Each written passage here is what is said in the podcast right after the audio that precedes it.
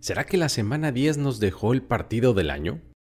El Vikings contra Bills fue espectacular, así como también lo fue la llegada de la NFL a Alemania con un Tom Brady que parece imbatible cuando sale del territorio estadounidense.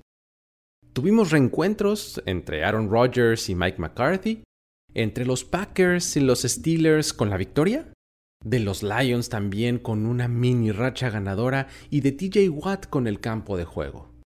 Esto es la NFL en 10, un conteo en el que recapitulamos lo mejor de la acción de domingo alrededor de la liga. Mi nombre es Luis Obregón y los voy a acompañar en este camino. Comenzamos. Comienza la cuenta regresiva para el podcast que resume la acción de tu fin de semana NFL. La NFL en 10. La NFL en 10. Con Luis Obregón. Número 10. Mahomes abre el abanico de opciones. El quarterback de los Chiefs lanzó un total de cuatro pases de anotación en el partido contra los Jaguars usando a un receptor distinto para cada uno de ellos. Kadarius Tony, Travis Kelsey, Noah Gray y Marcus Valdez Cantling estuvieron del otro lado de la trayectoria del balón para anotar y ser contundentes en la victoria de su equipo 27 a 17 sobre los Jacksonville Jaguars. Durante el partido, Juju Smith-Schuster, quien se había convertido en su receptor más confiable a lo largo de las últimas semanas, salió conmocionado por un golpe que le propinó el safety Andre Cisco. Eso hizo que el resto de los receptores dieran un paso al frente e hicieran sentir su presencia en el encuentro, marcando diferencia. En la anotación de Tony, el receptor generó una separación de 20.4 yardas con respecto a su cobertura el mayor número de una jugada de anotación en la historia de Next Gen Stats, que se remonta hasta la temporada 2016. El dominio por parte del equipo de Kansas City fue total desde el principio, a pesar de un intento exitoso de patada corta al inicio del juego por parte de los Jaguars. No veíamos un balón recuperado en un kickoff inicial desde 2017, cuando los Packers lo consiguieron. Ahora, apenas con 72 inicios y al acumular 174 pases de touchdown, Patrick Mahomes tiene la mayor cantidad en la era del Super Bowl, más que cualquier otro quarterback en sus primeros 75 partidos iniciados. Con esta victoria los Chiefs llegan a un récord de 7-2 y se colocan en la punta de la conferencia americana, mientras que los Jaguars se quedan con récord de 3 ganados y 7 perdidos. Número 9. McCoy se impone en el duelo de los quarterbacks suplentes. Con Kyler Murray descartado en los calentamientos previos al encuentro y un Matthew Stafford que quedó fuera durante la semana, fueron Colt McCoy y John Walford los que protagonizaron el partido entre Cardinals y Rams, el cual terminó decidiéndose en favor de los de Arizona 27 a 17. Con esto, no es que Cliff Kingsbury se acomode para salvar completamente su trabajo de la temporada, pero demostró que a veces conviene, aunque sea de manera obligada, desconectar lo que se viene haciendo tan mal e introducir un elemento de relativa frescura para espabilar. Este fue otro triunfo como visitante para los Cardinals, que ahora tienen un récord de 11-3 jugando fuera de casa desde 2021, el mejor de toda la liga en dicho periodo. McCoy es un veterano eficiente y así se hizo ver al hacer caminar a una ofensiva que pues no estaba funcionando muy bien y se veía algo atascada antes de su llegada no rehuyó del partido y se fue con 26 de 37 pases completos para 238 yardas y un touchdown, en el que además se conectó con AJ Green. Buscó y fue exitoso en pases profundos, completando 8 de los 11 intentos en los que el balón voló por lo menos 10 yardas y consiguió 123 yardas de avance y un touchdown en esos intentos. Durante el juego involucró exitosamente a DeAndre Hopkins y Rondell Moore, quienes rebasaron las 90 yardas cada uno, antes de poner el juego a dormir en manos de un efectivo James Conner, que sumó un par de anotaciones acarreando el balón. Con la victoria de hoy, Kingsbury ahora tiene un récord de 11-14 en su carrera en partidos en los que el equipo que dirige sale como favorito en las apuestas, mientras que cuando está desfavorecido, tiene un récord de 17 ganados, 16 perdidos y un empate. Esto lo hace el único coach en la era del Super Bowl con récord ganador como underdog y perdedor como favorito. Para los Rams, el haber sido orillados a usar a Walford se comprobó solo como el inicio de la tragedia, ya que en el último cuarto además perdieron también a Cooper Cup con una lesión en la pierna que parece complicada, y que de comprobarse como tal, podría terminar de hundir las esperanzas de este equipo por el resto de la campaña. En cambio, la victoria para los Cardinals significa que no todo está perdido para ellos, ya que con un récord de 4-6 siguen a solo un partido de distancia de ese séptimo boleto de playoffs. Número 8. Crucial regreso de TJ Watt. El mejor defensivo del año pasado, según la Associated Press, volvió al campo y para los Steelers tal parece que su presencia marcó la diferencia necesaria para que su equipo volviera a ganar imponiéndose 20 a 10 a los Saints. Lo más interesante es que no consiguió ningún sack, pero su impacto se midió en la efectividad de toda su defensiva, que automáticamente sube de nivel cuando el rival tiene que preocuparse por defenderlo. El cuadro defensivo de los dirigidos por Mike Tomlin registró un par de intercepciones cruciales en el último cuarto, una de Damonte Casey y la otra de Levi Wallace. Para complementar la actuación, la ofensiva, aunque pues también tuvo su dosis de errores, fue eficiente y consiguió un par de anotaciones por tierra para sellar el triunfo, sepultando así las aspiraciones de los Saints de regresar al juego. Lo de este partido fue un pequeño paso para el equipo, pero realmente uno muy grande para Watt al poder superar la lesión y estar de vuelta en la acción. Las tres victorias de esta temporada los tienen sepultados al fondo de su división, pero esto les da algo de esperanza a los Steelers en que Tomlin aún tiene algo para dar a pesar de que pues esa primera temporada con récord perdedor bajo su mando se vea cada vez más cerca. Como un dato curioso, con este triunfo, el mismo Tomlin ha vencido ya a todos los equipos de la liga, excepto a los Steelers, a quienes ha dirigido desde que se convirtió en head coach por primera vez. El problema está para los Saints, quienes pierden terreno en su apretada división y se mantienen en el último lugar con récord de 3-7. Número 7. Los Lions hilan triunfos. Por primera vez desde octubre de 2020, este equipo ha conseguido un par de victorias consecutivas. Esta vez salieron airosos al derrotar 31-30 a su rival divisional, los Chicago Bears, en un partido en el que entraron al último cuarto abajo 24 a 10 en el marcador, solo para entrar en un tiroteo en el que se anotaron 27 puntos totales en los últimos 15 minutos. Un periodo en el que tomaron cada oportunidad que el rival les presentó para revivir. Esto resultó en la primera victoria del equipo como visitante en la era Dan Campbell. En el proceso, Amon Ra St. Brown volvió a tener un muy buen juego después de algunas semanas en las que había bajado su nivel, en parte debido a lesiones. Mientras tanto, Aiden Hutchinson, su novato estrella, y Jeff Okuda fueron la clave defensiva consiguiendo un sack y un pick six respectivamente, lo cual fue definitivo para la victoria. Los Bears son un mal equipo que tiene a un muy buen jugador joven en la posición de quarterback, esto ha quedado de manifiesto y no solo en este juego, sino a lo largo del último mes.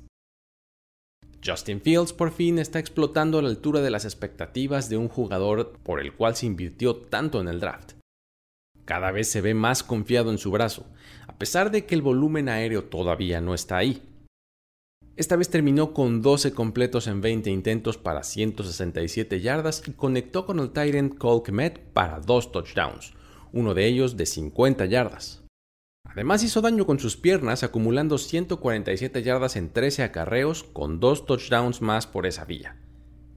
Este es el resultado de confiar en el proceso de crecimiento de un coreback, desarrollándolo y adecuando el playbook para que sus fortalezas brillen.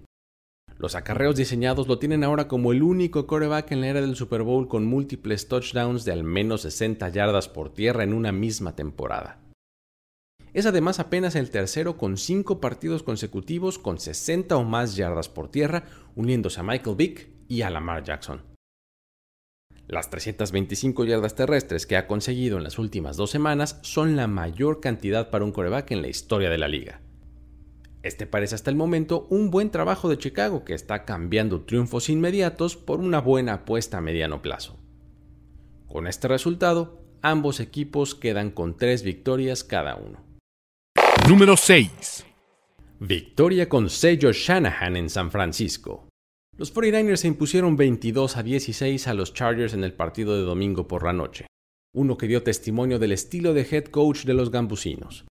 Un equipo que domina en el ataque terrestre para luego encontrar espacios en la secundaria rival con pases que obtienen grandes ganancias después de la atrapada.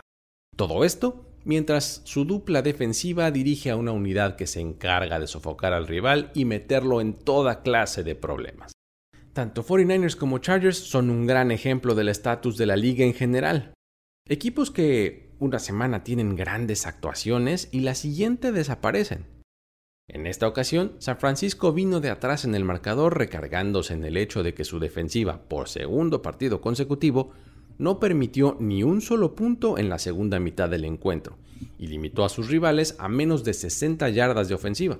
Es necesario destacar el hecho de que Talanoa Jufanga se está convirtiendo en un miembro estelar de esta defensiva y cada vez gana más notoriedad alrededor de la liga.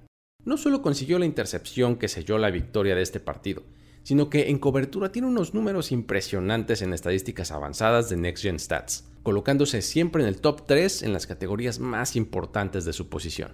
Esto complementa la presencia en el campo de Fred Warner, que desde su llegada en 2018 al equipo ha tenido un impacto directo en la defensiva, colocándola como la mejor defendiendo el tercio intermedio del campo, entre 10 y 19 yardas de profundidad. En esa zona, a lo largo de todos estos 5 años, ha permitido solamente 134 intentos de pase con 71 completos, para 1.330 yardas. En resumen, este es un equipo que una vez más confía en su versátil juego terrestre y en su poderosa defensiva, muy al estilo de Kyle Shanahan. Y así fue como vencieron a los Chargers. Hoy, los 49ers tienen récord de 5 ganados y 4 perdidos y están en zona de playoffs, mientras que los Chargers, con ese mismo récord, se complican un poco las cosas al perder terreno contra los Chiefs en su división. Número 5. Debut victorioso de Jeff Saturday. Tras la semana más rara, incómoda y sospechosa por parte de los Colts, ahora salen de Las Vegas con un triunfo 25 a 20 sobre unos muy disfuncionales Raiders.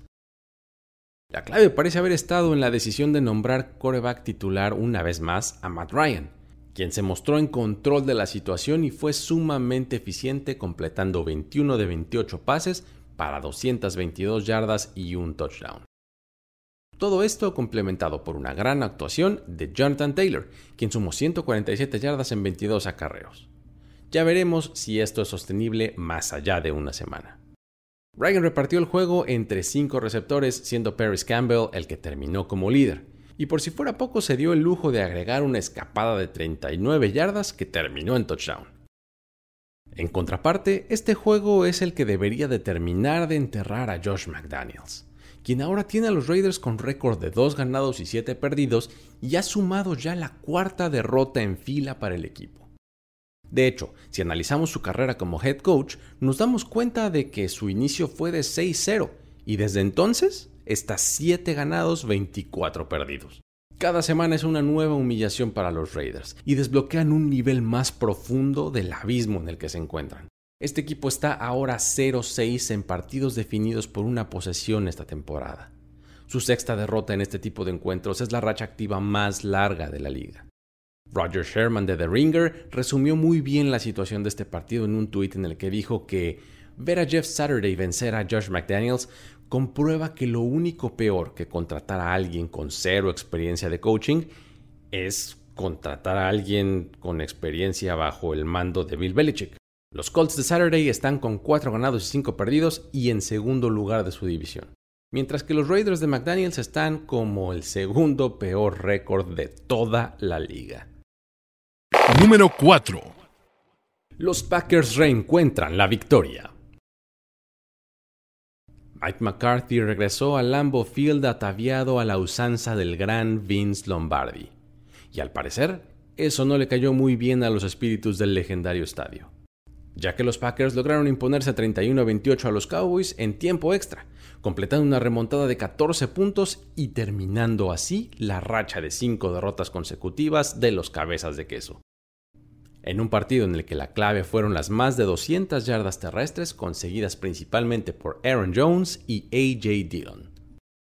Este partido incluyó el despertar del receptor novato Christian Watson, que anotó 3 touchdowns y se llevó más de 107 yardas, convirtiéndose en el primer jugador de primer año desde 1978 en el equipo en lograr esta hazaña. Es además el primer jugador novato en registrar tres anotaciones contra los Cowboys desde que Randy Moss lo hiciera en 1998. La distribución de los puntos a lo largo del partido fue de 14 por bando en el segundo cuarto, luego fueron 14 para los Cowboys en el tercero, con lo que pues parecían despegarse ya de forma casi definitiva. Sin embargo, la defensiva en esta ocasión fue incapaz de mantener una ventaja, permitiendo 174 yardas y dos touchdowns en 22 jugadas, solamente en el último cuarto. Hasta antes de este partido, los Cowboys tenían un récord de 180 a 0 en toda su historia en partidos en los que lideraron por 14 hasta el final del tercer cuarto. Si contamos playoffs, la marca se extiende a 195-0 y este domingo registraron su primera derrota. En la primera mitad del partido, Dak Prescott lanzó un par de intercepciones que se convirtieron en touchdowns de su rival, y aunque ellos también generaron un par de entregas de balón a la defensiva, solamente en una de ellas pudieron sacar 7 puntos. Rudy Ford hasta antes de este juego tenía solo una intercepción en su carrera y en este partido él fue el artífice de las dos que se llevaron a favor en su equipo. De hecho, en los últimos cinco partidos combinados, Ford únicamente había participado en 20 jugadas de los Packers. Esta actuación de dos intercepciones es la primera del equipo desde 2016. Uno de los momentos más comentados es sin duda ese en el que, ya en tiempo extra, McCarthy decide jugársela en cuarto down en vez de intentar un field goal de unas 53 yardas, y falla, entregándole el balón a los Packers. Seis jugadas después habían perdido el partido. El razonamiento detrás de la decisión McCarthy nos lo hizo saber después del juego, diciendo que quería ir por la victoria, sobre todo porque notaba que estaba haciendo buenas jugadas. Sobre todo porque notaba que se estaban haciendo buenas jugadas, pero el juego en ese momento se había tornado en una mezcla de jugada grande, castigo, jugada grande, castigo. Así que, pues sabía que en cuarta y tres podían mandar la jugada correcta. Después de todo, el patear el gol de campo y acertarlo no le daba la victoria a su equipo. Los Packers de todos modos iban a tener una posesión. En cambio, si lograba la anotación, sí finiquitaba el encuentro a su favor. Al final, los de Green Bay se quedaron con el triunfo y con ello mantienen viva su temporada con récord de 4-6, cazando de cerca un lugar como comodín. Mientras tanto, los Cowboys se van hasta el tercer lugar de su división con récord de 6-3, aunque todavía están en zona de playoffs. Número 3. Tua en la carrera por el MVP. Tras una actuación contundente más, es hora de comenzar a tener esta conversación. Este domingo, sin exigirse demasiado, lideró a la ofensiva de los Dolphins a generar 39 puntos. La paciencia que este equipo ha demostrado en el proceso de crecimiento de su coreback está pagando dividendos.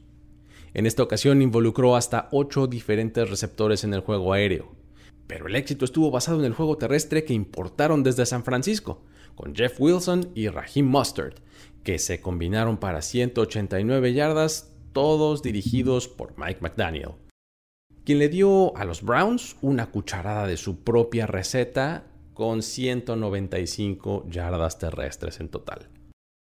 Los que han sido sus hombres principales, es decir, Tyreek Hill y Jalen Waddle, se combinaron para más de 100 yardas y un touchdown. McDaniel tiene a sus muchachos funcionando a punto, y el hecho de que el equipo no haya perdido ni un solo partido de esta temporada en el que Tua haya estado de inicio a fin, nos habla pues del gran valor que tiene este jugador en el campo. La línea estadística de Tua no es muy voluminosa, pero es súper contundente.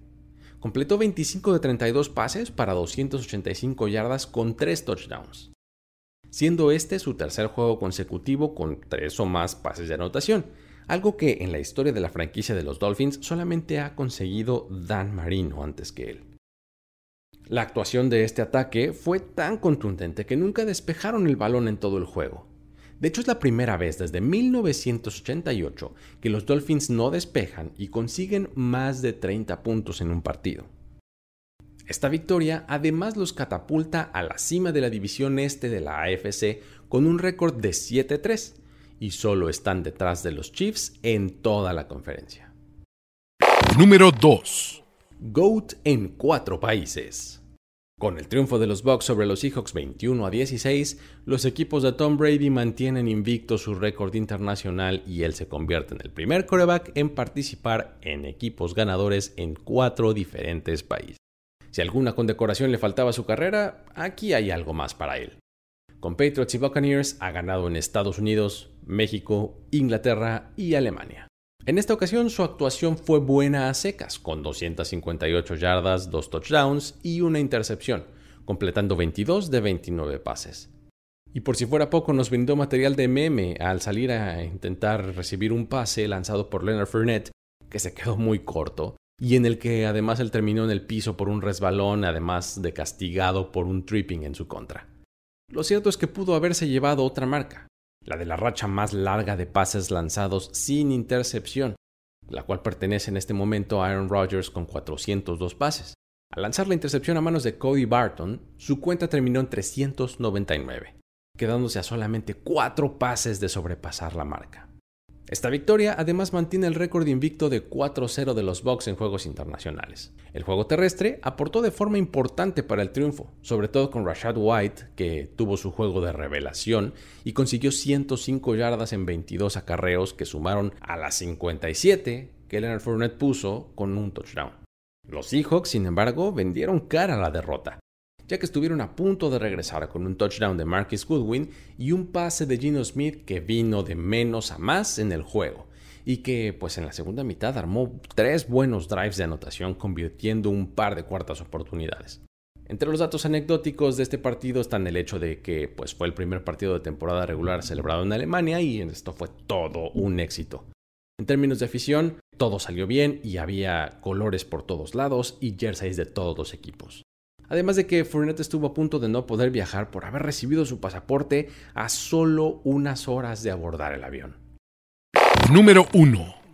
El juego del año en Buffalo. El partido más anticipado del fin de semana no defraudó ni por un segundo. Los Vikings se llevaron la victoria 33 a 30 contra los Bills en tiempo extra en un juego donde hubo de todo pero destaca un final de lo más loco en el que hubo una detención defensiva a escasas pulgadas de la zona de anotación de los Bills. Enseguida, vino un fumble de Josh Allen en su propia zona de anotación y se convirtió en puntos para los Vikings.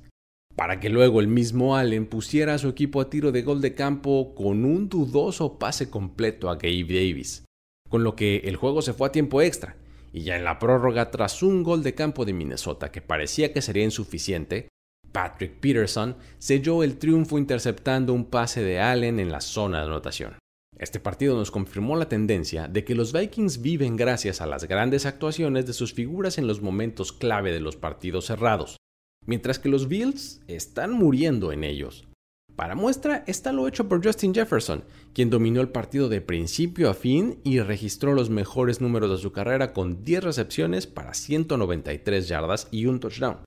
Este fue su vigésimo partido de más de 100 yardas, el mayor número en la historia para cualquier jugador en sus primeros tres años de carrera. Probablemente su mejor momento haya sido una atrapada en la que salta y asegura el balón con una sola mano, mientras que el defensivo que lo cubría tenía el balón prácticamente en las dos manos ya asegurado. Y aún así Jefferson se lleva la recepción y asegura un primero y diez clave en los últimos minutos del partido. La especulación sobre si Josh Allen jugaría o no se mantuvo durante mucho tiempo, pero finalmente participó y no mostró disminución de habilidades por la lesión del codo. Sin embargo, hoy los padecimientos fueron otros, ya que parece que hay algo que no está haciendo clic en lo mental. Tal vez haya veces en las que trata de hacer demasiado, y las circunstancias pues le juegan en contra con la misma frecuencia de que lo mantienen vivo. El resultado de este partido es por demás interesante por lo que provoca. Por un lado, puede eliminar la percepción que existía en torno a los Vikings de que su récord estaba sobrevalorado al ganarle a un contendiente ahora sí. Ahora están con 8-1, cómodamente sentados en la cima de su división y en segundo lugar en toda la conferencia nacional. Mientras que del otro lado, pues nos muestra que los Bills no son ni infalibles ni la máquina que pensábamos que eran. Además están pasando por un bache de dos derrotas consecutivas. Con esto, se van hasta el tercer lugar de su división con un récord de 6-3 y hasta el sexto lugar de la AFC. La NFL en 10. Hasta aquí llegamos con este conteo. Para más información y análisis de estos y el resto de los partidos, te recomiendo que visites nfl.com diagonal mundo. También que visites y te suscribas al canal de YouTube, que sigas las cuentas de redes sociales de Mundo NFL y por supuesto que te suscribas al feed de este podcast en la plataforma de tu preferencia para que no te pierdas ningún capítulo los lunes por la mañana. Yo soy Luis Obregón y a título personal me puedes localizar en arroba el buen Luigi en Twitter, para que ahí sigamos la plática sobre estos y muchos otros temas. Esto fue la NFL en 10. Hasta la próxima. Ya eres parte de la conversación NFL de esta semana. La NFL en 10. La NFL en 10. Conductor y productor ejecutivo Luis Obregón. Voz en off y diseño de audio Antonio Sempere. Una producción de primero y 10 para NFL. La NFL en 10.